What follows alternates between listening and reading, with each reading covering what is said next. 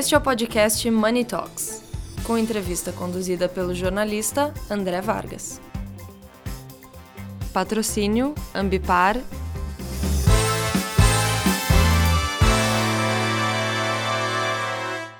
Olá a todos, bom dia, boa tarde, boa noite. Eu sou o André Vargas, editor de Money Report. Converso aqui novamente com o meu amigo, já amigo, Rafael Telo, nesse final do segundo ESG Day de Money Report. O Rafael é o diretor de sustentabilidade da Ambipar, e ele vai falar com a gente sobre uh, o trabalho que ele desenvolve e sobre os caminhos que as empresas que atuam com sustentabilidade uh, oferecem aos seus clientes. Meu querido, bem-vindo. Muito obrigado, sempre um prazer. Eu quero, você é um profissional relativamente jovem em um segmento em plena ascensão.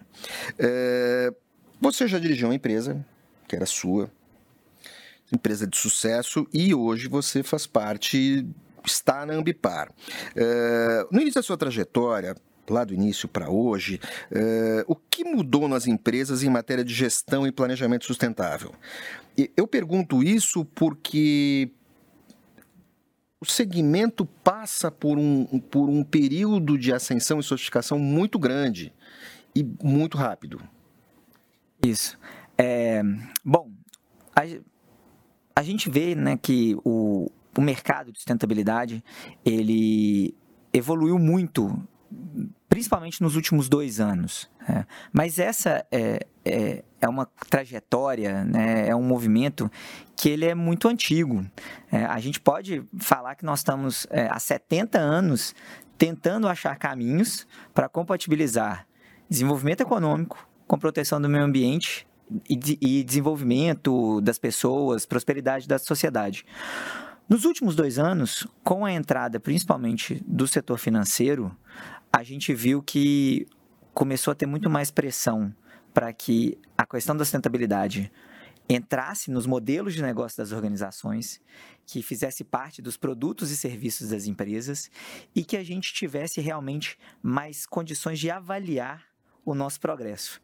Então, acho que a, a grande mudança que a gente percebe é, nos últimos anos é que hoje a gente tem mais números, a gente tem mais exemplos, a gente tem mais participação e tudo isso é, contribui para acelerar esse processo de integração de sustentabilidade nos negócios e, e também acelera a percepção de onde que nós estamos errando e que a gente precisa rapidamente corrigir para evoluir. Você está falando que existem mais métricas? O segmento se vale de métricas pré-existentes para avaliar o seu sucesso ou o seu fracasso? Exatamente, exatamente. E é, foi uma discussão recente, né, até pelo, pelo, pelo artigo da Economist, né, que tem essa discussão. Poxa, é, nós temos muitas métricas Será que isso é necessário? E o que eu percebo é que é necessário. E essa complexidade, hoje, ela ainda é, representa um desafio, porque a gente fala de muitos temas é, com diferentes formas de análise e até diferentes percepções. Né? Mas é, é preciso abraçar essa complexidade e fazer com que essas métricas realmente é, a gente possa chegar num, num sistema, em algum tipo de acordo, é, para ajudar realmente a gente a orientar as ações das organizações e principalmente para facilitar a colaboração né, e uma análise mais ampla para que a gente possa realmente dizer, opa, estamos sim no caminho certo, estamos juntos aqui buscando objetivos que nós acordamos, entramos em consenso que é o que vai ser o melhor para a humanidade. Você estava falando em sofisticação.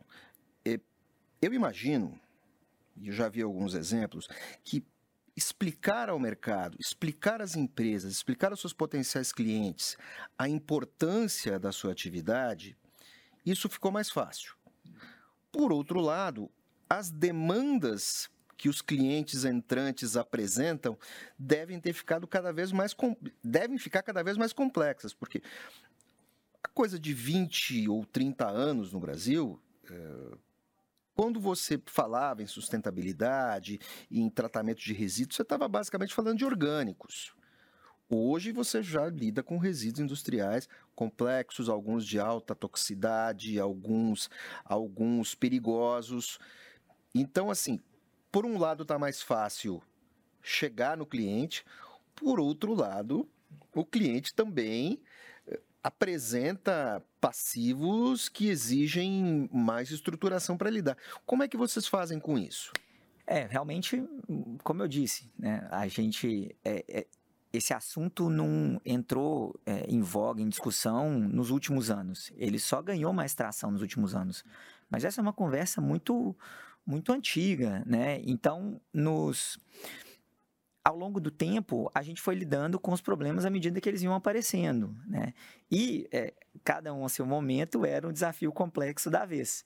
Mas é, com o acúmulo de conhecimento, de know-how, é, enfim, de experiências, de, de, números, a gente conseguiu realmente fazer com que algumas, é, alguns desafios de outrora hoje fossem é, mais fáceis de lidar. Porém, é, a agenda está ficando mais complexa. Os, os fenômenos que a gente tem encontrado é, aí no mundo, né, tem percebido, eles estão é, aumentando em intensidade, estão aumentando em frequência. E além disso, hoje a gente tem muito mais atores falando sobre as suas próprias expectativas em relação à sustentabilidade. Então a agenda está mais ampla e, e mais complexa. E o que a gente tem feito uh, uh, na Ambipar é tentado é, ser muito atento aos nossos stakeholders. É, não adianta a gente presumir que a gente sabe as soluções, né, que a gente entende é, o que é esperado da gente. É preciso. Não, não, existe solução de prateleira. Não, não existe. Você trabalha numa indústria que não apresenta soluções industriais. As, a, as soluções elas são encomendadas. elas não são de linha de produção. São soluções industriais no sentido de que a gente lida com grandes volumes, com grandes desafios. Mas nós precisamos entender a realidade dos nossos clientes. E não somente dos nossos clientes. É, das comunidades onde esses clientes estão, né? das, é, é, das expectativas é, dos diferentes stakeholders desses clientes, das suas lideranças, é, dos seus acionistas. Né? Então, assim, a gente precisa ser é, especialista em compreender esse contexto para que a gente possa construir soluções que vão realmente gerar valor para todos esses públicos. Hoje é muito falado do capitalismo de stakeholders. Né? E é justamente isso. O capitalismo de stakeholders, a gente tenta gerar valor para todos os públicos. Mas além de, de, de buscar é, operar no capitalismo de stakeholders, a gente também é, ambiciona contribuir com o capitalismo regenerativo, que é um onde a gente não vai estar simplesmente diminuindo impactos, né? a gente vai estar realmente trabalhando para aprimorar né, o, a sociedade, aprimorar o meio ambiente e, obviamente, aprimorar o próprio capitalismo, gerando mais valor para todas as pessoas que estão envolvidas conosco. Claro, a, a Ambipar é notório. É, é a Ambipar tem, acumula expertises ao longo do tempo, ela tem uma atuação internacional sofisticada, sólida, ela trabalha com ativos e passivos ambientais em alguns lugares que ela não atua aqui, certo?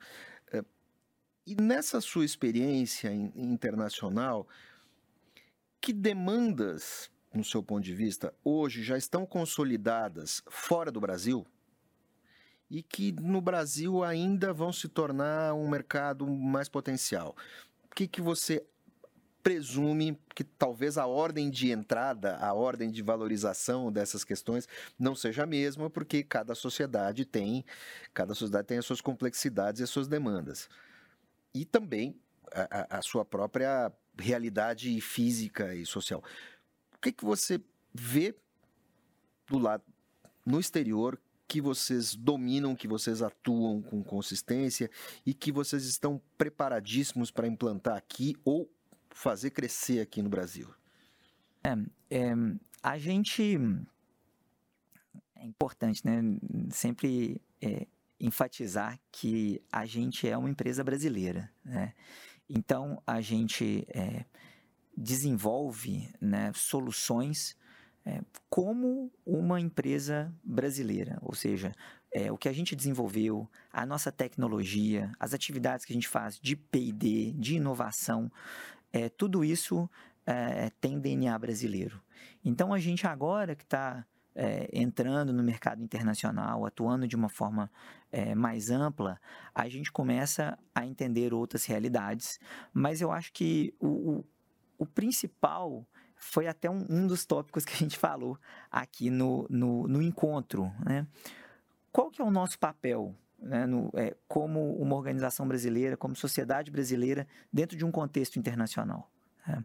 É, obviamente, existem mercados onde é, as questões de sustentabilidade é, são tratadas há, há muito mais tempo, né? que, é, que existe uma continuidade de desenvolvimento né? Do, do, dos marcos regulatórios, da legislação, e tudo isso faz com que exista, né?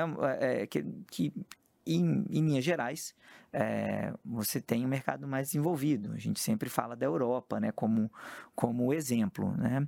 Porém, é, a gente fica muito animado quando a gente olha para o Brasil e a gente olha as nossas organizações em relação a outros players internacionais. E foi até o que eu, que eu comentei aqui no painel. É, é difícil falar de, de, enfim, qualquer tipo de padronização, né, de falar de como uma coisa única, é, é complicado. Mas é, a gente tem é, no Brasil é, exemplos muito interessantes de soluções para problemas é, socioambientais. Vamos focar a questão dos resíduos. alumínio, hoje a gente tem um grande volume de coleta, de reaproveitamento. De escória de bauxita. E de tecnologias, inclusive de recuperação de material pós-consumo. Né? Hoje nós somos um, um, dos players internacionais mais bem-sucedidos nesse sentido. É, pneus, a gente está evoluindo nisso, é, embalagens de, de, de, defensivos. Então, assim, a gente conseguiu achar soluções no Brasil para alguns problemas que são é, meritosas, né? que, que, que, que trazem para a gente um, uma posição de destaque. Né? E isso que eu nem estou falando de carbono, ou biomassa e outras é, é, tecnologias e soluções que a gente desenvolveu. O que eu acho que, que a gente precisa é ter mais claro a visão internacional né, de todo esse dessa agenda de sustentabilidade, porque a gente precisa entender com mais clareza onde a gente é, precisa evoluir, onde a gente está atrás, mas onde a gente está bem e a gente pode é, é até é, é, expandir como referência. Né? Existe hoje, né? eu dei alguns exemplos, mas para vários exemplos é, de gestão na parte de resíduos, a gente tem muita competência. Né? E a gente tem possibilidade de explorar novos mercados, de avançar como uma das lideranças nesse movimento. Mas para fazer isso, a gente tem que entender é, o nosso momento, saber onde estão as nossas deficiências, que são muitas, mas também das nossas competências e da nossa experiência, que também é vasta. Né? Eu acho que a partir desse entendimento é, e de uma intenção de, de termos uma expansão internacional, é, nós vamos conseguir colocar o Brasil e as empresas brasileiras como protagonistas nesse movimento. Uma questão de, de, de percepção pública, não é de opinião pública, mas de percepção. É, brasileiro tem muito claro na sua cabeça que a floresta precisa ser preservada, que as emissões de carbono por queimadas uh, precisam ser controladas, evitadas, reflorestamento, preservação de rios, de, de, de biomas e tudo mais. Mas existe, existem alguns outros uh, uh, elementos e algumas outras questões que você falou da ODS, Objetivo, Objetivos do Desenvolvimento Sustentável. Sim inclusive isso tem a ver com a sua participação internacional em eventos das Nações Unidas, é, isso não me parece muito claro na cabeça da opinião pública, e aí, palpite meu, se isso não está claro na cabeça da opinião pública, também não está claro na cabeça dos gestores. É, essa conversa, ela não está muito fragmentada no Brasil ainda? É, ela não é tratada muito pontualmente em cada organização e isso não está muito. Isso não é muito consenso, assim, eu acho que. É, eu, eu, eu tenho certeza que a gente tem muito a evoluir. É, nós apoiamos esse ano é, um, um evento, né, a virada ODS, é, na, da, organizado pela é, Secretaria de Relações é, Internacionais da Prefeitura de São Paulo. E a, o, o, a intenção desse evento era apresentar as ODSs para os mais de 90% das pessoas que não sabiam o que, que eram é, é, os objetivos. Então, é, isso mostra o, o, caminho ainda longo que a gente tem que é, prosseguir.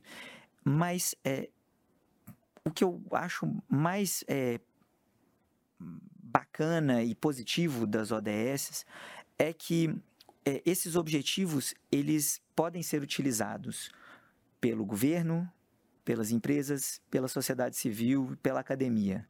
A gente pode utilizar os objetivos como uma plataforma de ação. E é muito interessante, vou dar um, um exemplo. Dentro do, do, Mas isso não está claro na cabeça das pessoas. Ainda não. Mas é, é justamente porque a gente ainda não consegue demonstrar como que esse instrumento ele é ele pode ser trabalhado. Vou dar um exemplo. Na virada ODS foi lançado o Índice de Desenvolvimento Sustentável das Cidades. O Instituto de Cidades Sustentáveis lançou é, um, um conjunto de indicadores para todos os mais de 5 mil municípios do Brasil, mostrando como que eles estavam em relação aos 17 ODSs. Bom, por que, que isso é relevante? Porque uma empresa pode olhar para os ODSs dentro dos municípios em que ela atua e entender como que ela pode contribuir com aquela agenda. Então, nós da MIPAR, por exemplo, podemos observar dentro dos municípios onde a gente atua como que esses municípios estão em relação à questão da economia circular, com relação à oferta de energia limpa ou de é, contribuição para as mudanças climáticas. E dessa forma, olhando é, o que a gente tem de melhor para oferecer, a gente pode é, buscar aumentar o nosso impacto para a comunidade. Então, é, quando a gente tem essa visão, é, a gente vê a importância de conhecer é, os objetivos do desenvolvimento sustentável e usar realmente esse, esse conjunto de objetivos como uma plataforma. Então, é, vamos lá, uma escola pode levar isso para os seus alunos para estimular mais consciência e pressão sobre problemas que são enfrentados no município. É, uma universidade pode direcionar os seus programas de pesquisa e extensão é, para gerar impacto também dentro da região onde ela atua. E as empresas, obviamente, podem fazer isso olhando para a sociedade e para o poder público, mas até mesmo se organizando em grupos, em fóruns, para poder é, é, buscar promover esse impacto. É, na Ambipar, a gente é, coordena uma rede de empresas é, no estado de Minas Gerais com foco nos ODSs. E lá a gente é, faz esse, esse trabalho de é, apoiar as empresas a terem mais clareza sobre quais são as suas prioridades e como que elas podem é, promover também é, impacto desses objetivos lá no território do estado de Minas e nos seus municípios. Então, é, ainda é, é, é, são conhecimentos, são técnicas que estão em desenvolvimento, mas como eu falei, as ferramentas estão aí.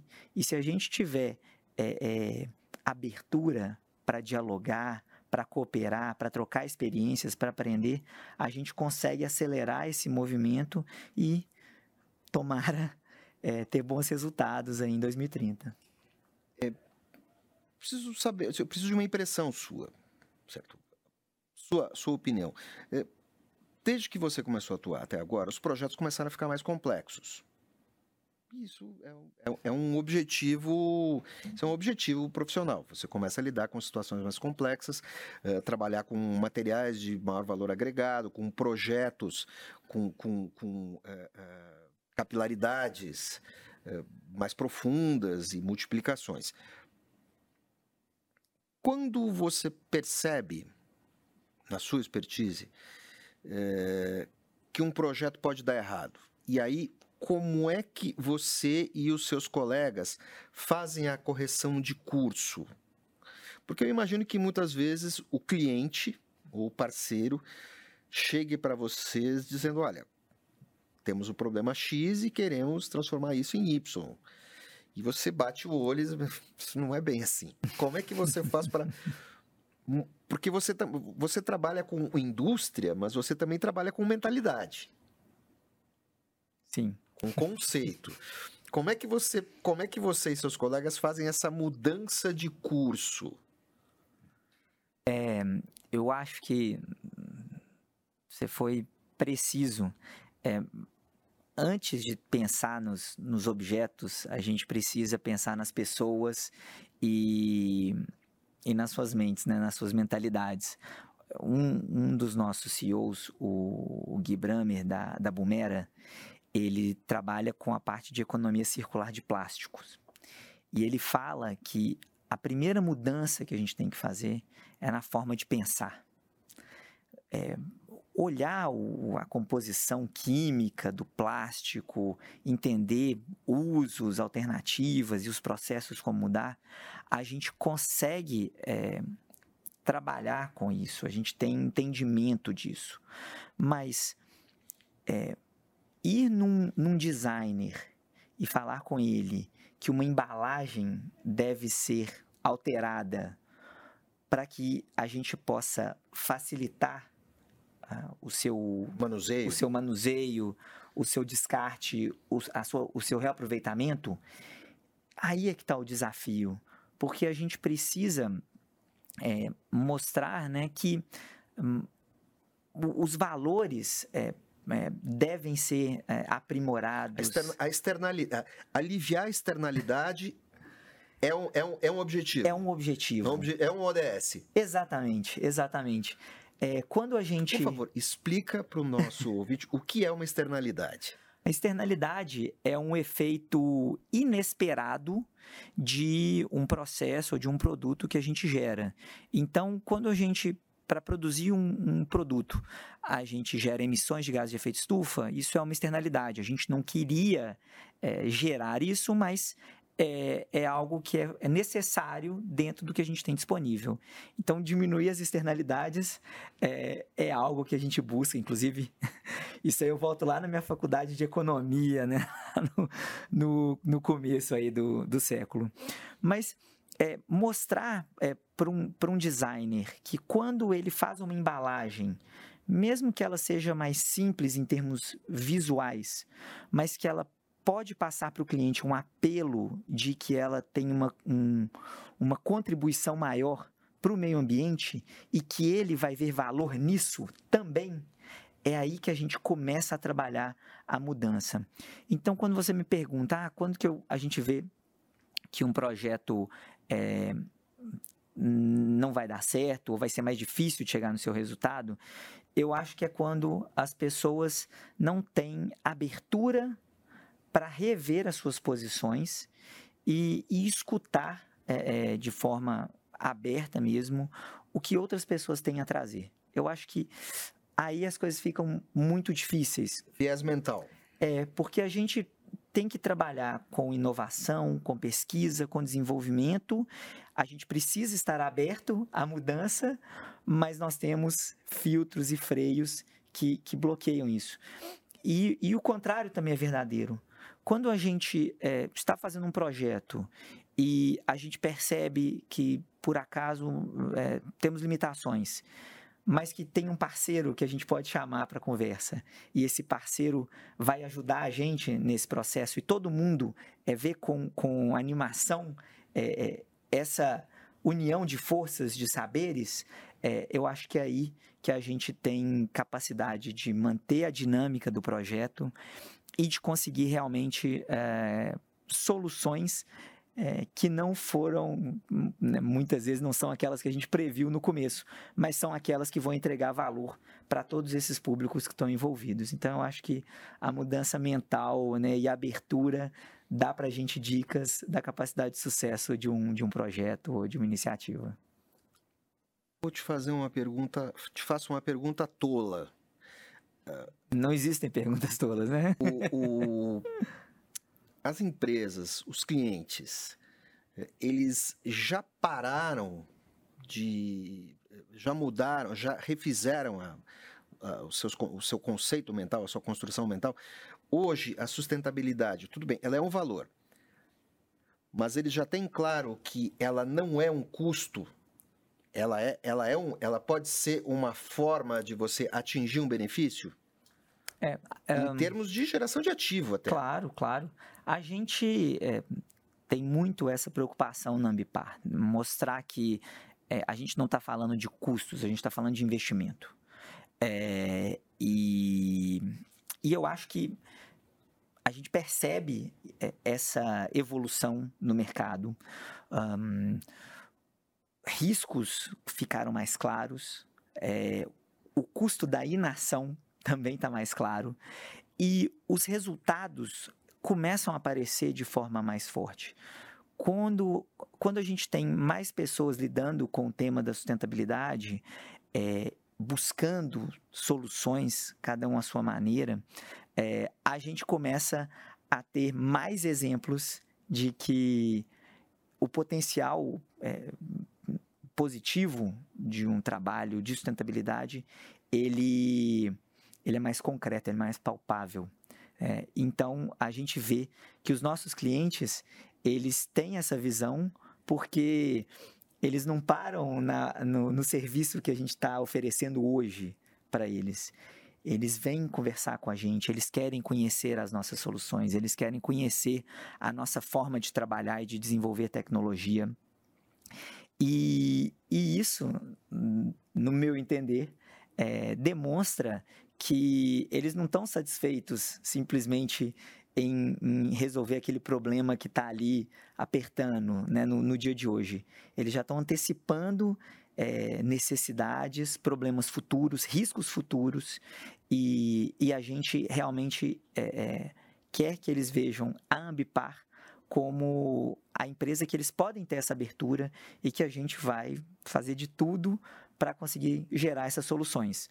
Dentro do que a gente conseguir, excelente, dentro do que a gente não conseguir, junto com a universidade, institutos de pesquisa, outras empresas, outros parceiros, porque a gente entende que é, isso que é o mais importante, achar a solução, né? Pode não achar agora, dali a pouco vai encontrar. Exatamente, exatamente. Meu caro, muito obrigado, uma satisfação falar com você de novo. Sempre bom, sempre bom. Sua conversa sempre ilumina. Que bom, fico, agradeço o convite, estou sempre à disposição e é, contem com a gente, né? A Ambipar está aqui realmente para, é, não só para oferecer solução, mas também para estar nos debates, né? fazer boas conversas, que isso ajuda na mudança de mentalidade, que é a base de tudo para a gente poder evoluir. Muito obrigado. Até a próxima. Até a próxima.